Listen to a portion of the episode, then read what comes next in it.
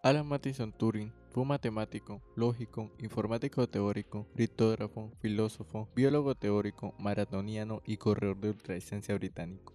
Es considerado uno de los padres de la ciencia de la computación y precursor de la informática moderna. Proporcionó una influyente formalización de los conceptos de algoritmo y computación, la máquina de Turing. Formuló su propia versión que hoy es ampliamente aceptada como la tesis de Church-Turing. Durante la Segunda Guerra Mundial trabajó en descifrar los códigos nazis, particularmente los de la máquina Enigma, y durante un tiempo fue el director de la sección naval Enigma de Bletchley Park. Se ha estimado que su trabajo cortó la duración de esa guerra entre 2 y 4 años. Tras la guerra, diseñó uno de los primeros computadores electrónicos programables digitales en el Laboratorio Nacional de Física de Reino Unido, y poco tiempo después construyó otro de las primeras máquinas en la Universidad de Manchester. En el campo de la inteligencia artificial es conocido sobre todo por la concepción de las pruebas de Turing, un criterio según el cual puede juzgarse la inteligencia de una máquina si sus respuestas en la prueba son indistinguibles de las de un ser humano. Su padre, Julius Matheson Turing, era miembro del cuerpo de funcionarios británicos en la India. Julius y su esposa Ethel querían que su hijo naciera en el Reino Unido y regresaron a Paddington, donde finalmente nació el 23 de junio de 1912. El matemático británico pasó gran parte de su infancia en la India, dado que su padre trabajaba en la administración colonial del país. Desde muy pequeño Turing mostró un gran interés por la lectura. Se cuenta que aprendió a leer por sí solo en tres semanas, por los números y los rompecabezas. Sus padres lo estudiaron en el colegio St. Michael cuando tenía 6 años. Su profesora se percató enseguida de la genialidad de Turing.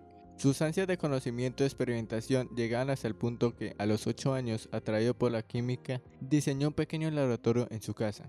Su carrera escolar estuvo marcada por un lado por sus actitudes y su facilidad por las matemáticas, y por el otro por su carácter inconformista que le lleva a seguir sus propias ideas y apartarse del rígido e ilógico, según su parecer, sistema educativo.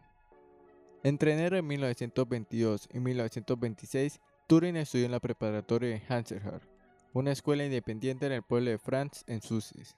En 1926, con 14 años, ingresó en el interno de Cherbourg en Dorset, su primer día de clase coincidió con una huelga general en Inglaterra, pero su determinación por asistir a clase era tan grande que recorrió en solitario con su bicicleta los más de 96 kilómetros que separaban Southampton de su escuela, pasando la noche en una posada. Tal hazaña fue recogida en la prensa local.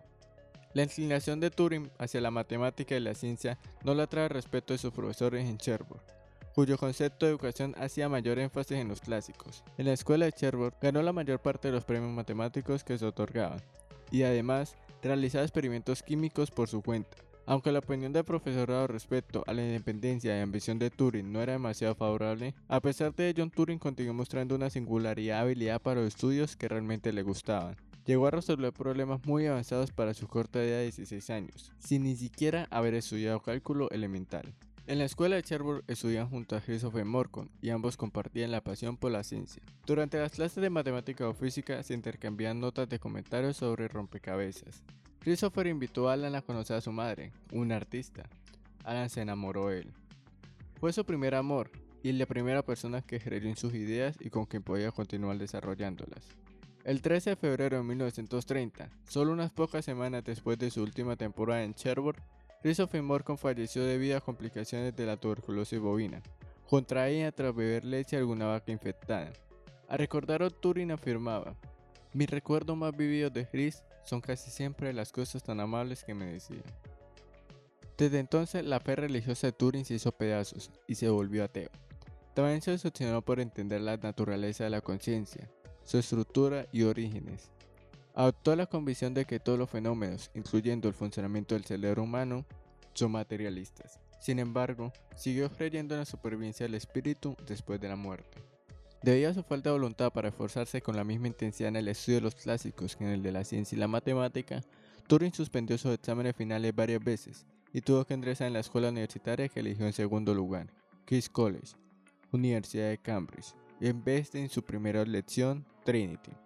Tras su graduación se trasladó a la Universidad Estadounidense de Princeton, donde trabajó con el lógico Alonso Short. Recibió la enseñanza de Guthrie Harold Hardy, un respetado matemático que ocupó la cátedra Salderian en Cambridge y que posteriormente fue responsable de un centro de estudio de investigación de matemáticos entre 1931 y 1934. En 1935 Turing fue nombrado profesor de King's College. La trabajada con Alonso Church, llamada tesis de Church-Turing, formula hipotéticamente la equivalencia entre los conceptos de función computable y máquina de Turing, que expresado en lenguaje corriente vendría a ser, todo algoritmo es equivalente a una máquina de Turing. No es en sí un teorema matemático, es una afirmación formalmente indemostrable, una hipótesis que no obstante tiene una aceptación particularmente universal. La tesis de Church-Turing también postula que cualquier módulo computacional existente tiene las mismas capacidades algorítmicas o un subconjunto de las que tiene una máquina de Turing. En su estudio Los números computables con una aplicación al Extra Problem, publicado el 28 de mayo de 1936, Turing reformuló los resultados obtenidos por Kurt Golden en 1931 sobre los límites de la demostrabilidad y la computación, sustituyendo el lenguaje formal universal descrito por Golden por lo que hoy se conoce como máquina de Turing, unos dispositivos formales y simples. Turing demostró que dicha máquina era capaz de resolver cualquier problema matemático que pudiera representarse mediante un algoritmo. Las máquinas de Turing siguen siendo el objeto central de estudio en la teoría de la computación.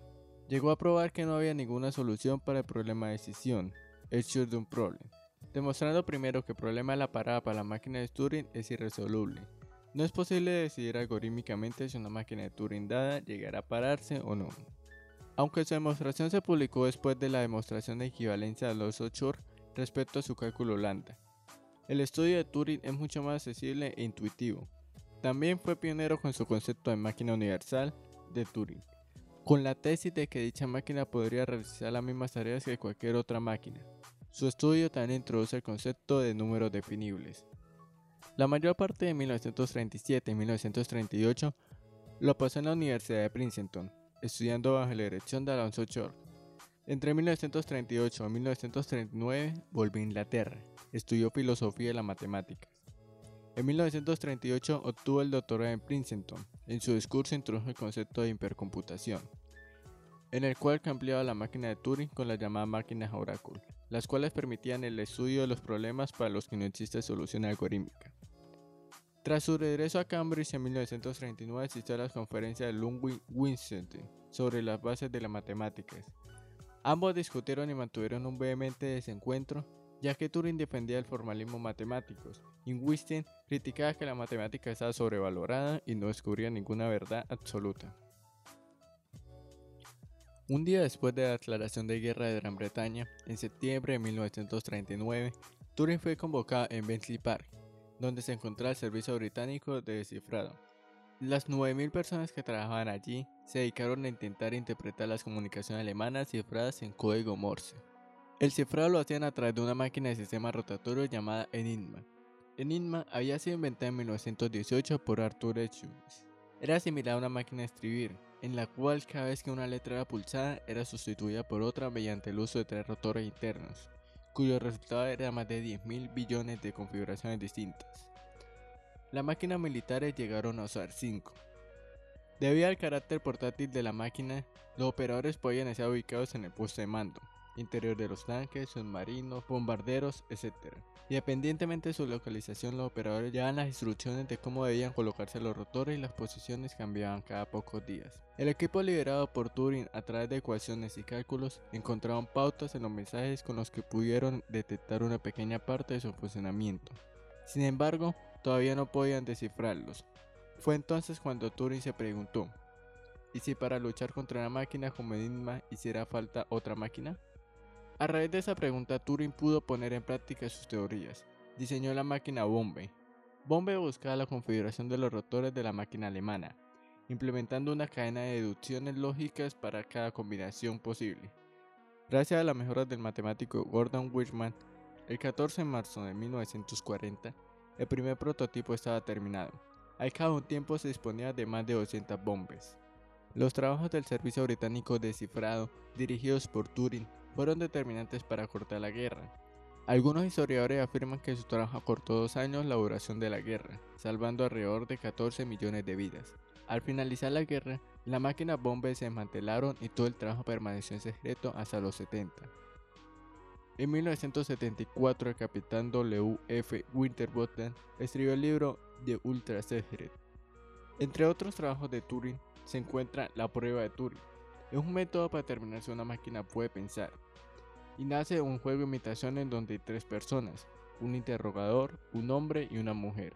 El interrogador está separado de los otros dos y solo puede comunicarse con ellos a través de un lenguaje que entiendan.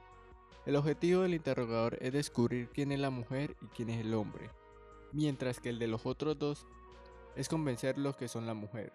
En su artículo de 1950, Computing Machine as Intelligence, Turing sustituye a uno de los interrogatorios por una computadora y cambia los objetivos del juego, reconocer a la máquina.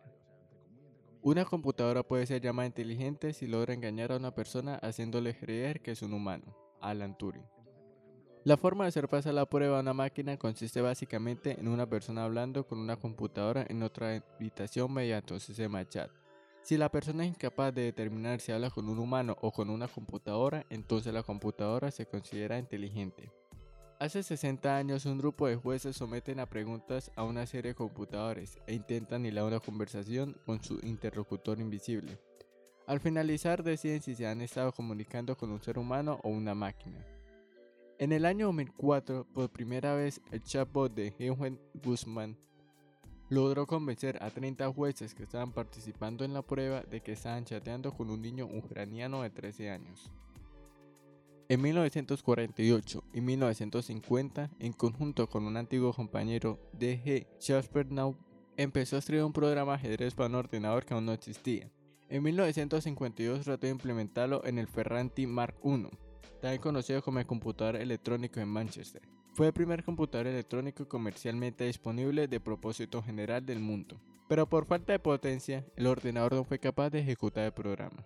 En su lugar, Turing jugó una partida en la que reprodujo manualmente los cálculos que hubiera hecho el ordenador, costando alrededor de hora y media en efectuar un movimiento.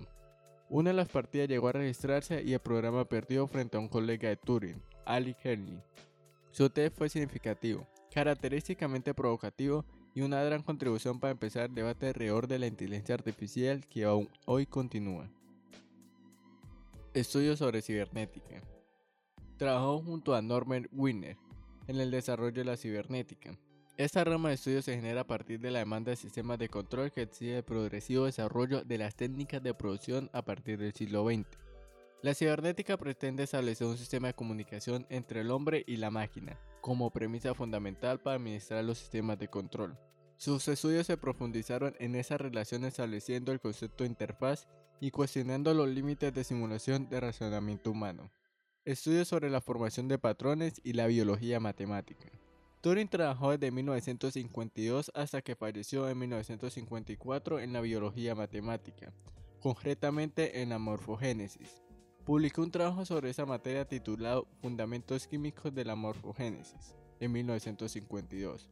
Su principal interés era comprender la pilotasis de Fibonacci, es decir, la existencia de los números de Fibonacci en las estructuras vegetales. Utilizó ecuaciones de reacción, difusión, que actualmente son cruciales para entender la formación de patrones en el campo de biología del desarrollo ontogénico, en virología.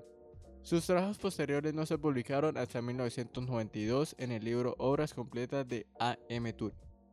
Las teorías de Turing han ido ganando la aceptación de biólogos experimentales como uno de los mecanismos mediante los cuales células que son genéticamente idénticas pueden diferenciarse y dar origen a organismos complejos.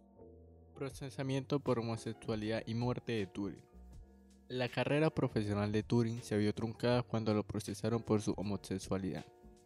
En 1952, Arnold Murray, un amante de Turing, ayudó a un cómplice a entrar en la casa de Turing para robarle. Turing acudió a la policía a denunciar el delito.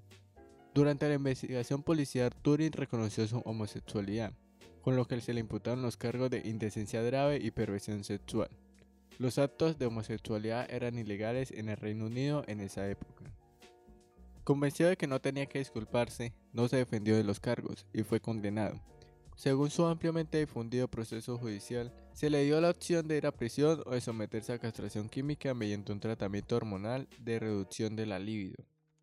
Finalmente escogió las inyecciones de estrógenos, que duraron un año y le produjeron importantes alteraciones físicas como la aparición de pechos o un apreciable aumento de peso. que lo condujeron a padecer de difusión eréctil. En una carta de esta época a su amigo Norman Rushlitt, Turing escribió en forma de falso silogismo una reflexión, relacionando el rechazo social que provoca la homosexualidad en el desarrollo intelectual que supone demostrar la posibilidad de inteligencia en los ordenadores. En particular, le preocupaba que los ataques a su persona pudieran oscurecer su razonamiento sobre la inteligencia artificial. Turing cree que las máquinas piensan. Turing yace con hombres. Luego, las máquinas no piensan. Dos años después del juicio, en 1954, falleció por envenenamiento con cianuro, aparentemente tras comerse una manzana envenenada que no llegó a ingerir completamente, en un contexto que se estimó oficialmente como suicidio. Varias personas pensaron que su muerte fue intencionada, aunque su madre intentó negar la causa de su muerte, atribuyéndola a una ingestión accidental provocada por la falta de preocupaciones de Turing en el almacenamiento de sustancias químicas del laboratorio. Los últimos años de su vida fueron amargos y reservados. La muerte no esclarecida ha dado lugar a diversas hipótesis, incluida la del asesinato. El 10 de septiembre de 2009, el primer ministro del Reino Unido, Gordon Brown, emitió un comunicado declarando sus disculpas en nombre de su gobierno por el trato que recibió Alan Turing durante sus últimos años de vida. Este comunicado fue consecuencia de una movilización pública solicitando al gobierno que ofreciese disculpas oficialmente por la persecución contra Turing. Sin embargo, en 2012 el gobierno británico David Cameron denegó el indulto al científico, aduciendo que la homosexualidad era considerada entonces un delito. Finalmente, el 24 de diciembre de 2013, recibió el indulto de todo tipo de culpa por orden de la reina Isabel II. El 23 de junio de 2001 se inauguró una estatua de Turing en Manchester.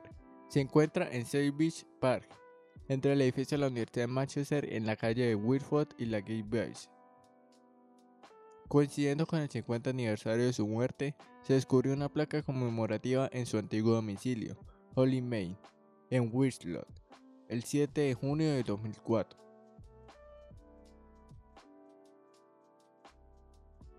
La Asociación for Computing Machiner Otorga anualmente el premio Turing a personas destacadas por sus contribuciones técnicas al mundo de la computación. Este premio está ampliamente considerado como el equivalente del premio Nobel en el mundo de la computación. El Instituto Alan Turing fue inaugurado por el Instituto de Ciencia y Tecnología de la Universidad de Manchester y la Universidad de Manchester en el verano de 2004. El 5 de junio de 2004 se celebró un acontecimiento conmemorativo de la vida y la obra de Turing en la Universidad de Manchester, organizado por el Bristol Logic Colloquium y la British Society for the History of the Mathematics. El 28 de octubre de 2004 se descubrió una estatua de bronce de Alan Turing esculpida por John W. Mills en la Universidad de Surrey. La estatua conmemora el 50 aniversario de la muerte de Turing representa Turing transportando sus libros a través del campus. Google presentó entre sus actuales Doodles una pequeña máquina de Turing capaz de comparar dos cadenas de caracteres binarios.